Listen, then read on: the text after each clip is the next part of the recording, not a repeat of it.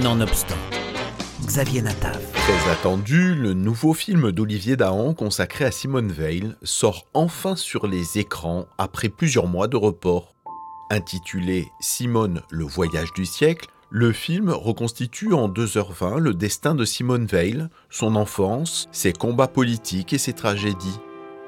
Un portrait épique et intime d'une femme au parcours hors du commun qui a bousculé son époque en défendant un message humaniste, toujours d'une brûlante actualité.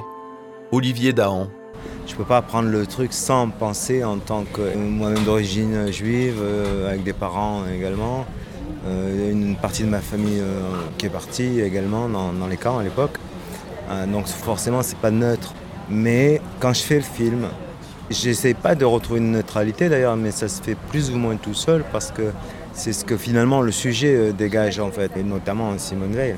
Bien sûr, elle a défendu, elle a porté la mémoire de la Shoah et tout ça, bien entendu. Mais sans que ça soit exclusif, euh, c'est bien ça que j'essaie de montrer dans le film. Moi, quand je travaille sur la vie de quelqu'un, comme dans La Môme avec euh, Piaf, je ne mets que les moments qui me semblent parler de quelque chose dont j'ai moi-même envie de parler. Donc, je ne me laisse pas attraper par la chronologie ou par le chemin Wikipédia du sujet.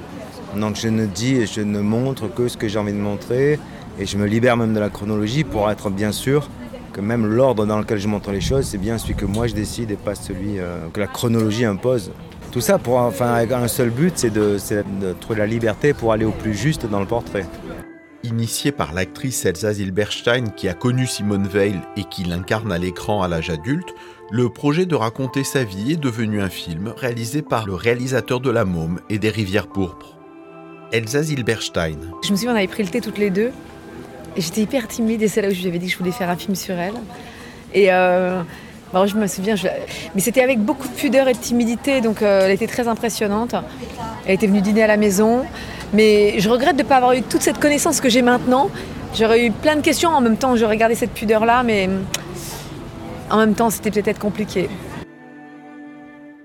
Le film est ambitieux et prend un soin particulier à reconstituer les différentes époques de la vie de Simone Veil, en particulier la triste époque consacrée aux camps de concentration et d'extermination. Toujours très difficile à représenter à l'écran, la période sur la Shoah, traitée de façon très rude, est éclairée par la jeune actrice Rebecca Marder qui incarne la grande dame à cette époque de sa vie. En fait, c'est un film sur aussi la résilience. Quand on est mort à l'intérieur, comment on survit, comment on choisit la vie à un moment donné quand on a vécu l'enfer. Et aussi, je me suis beaucoup interrogée sur comment on commence sa vie quand on a vu des monstres. Comment tu, après tu peux dire tous les hommes ne sont pas des monstres, ce qu'elle a eu la force de faire, et dire euh, justement ça, on parle d'Anna Arendt. Euh, d'ailleurs, euh, j'avais eu des discussions avec Simone Veil sur Anna Arendt, c'était très intéressant, parce que j'avais joué au théâtre Anna Arendt, et c'est ce qui a déterminé sa vie. C'est ça qui est fou, c'est qu'au camp, la détermination qu'elle a sur l'Europe peut-être la fidélité à la famille, tous ces liens qu'elle a resserrés et en même temps elle perd ce qu'elle a le plus précieux au monde, le lien à sa mère, le lien à l'Europe, enfin son idée de l'Europe, j'ai l'impression qu'elle vient presque au camp, la dignité humaine, comment elle s'est battue pour les femmes, tout est né de cette histoire de départ de vie. Et puis ce biopic tombe à point nommé alors qu'aux États-Unis et dans certains pays d'Europe, le droit à l'avortement fait des bons en arrière. Le long métrage d'Olivier Dahan a l'ambition de retracer la vie entière de Simone Veil et de tous ses combats. À la fois film sur la construction d'une cause féminine et la reconstruction d'une Europe après la Seconde Guerre mondiale, et tout cela à travers le personnage d'une femme au destin exceptionnel.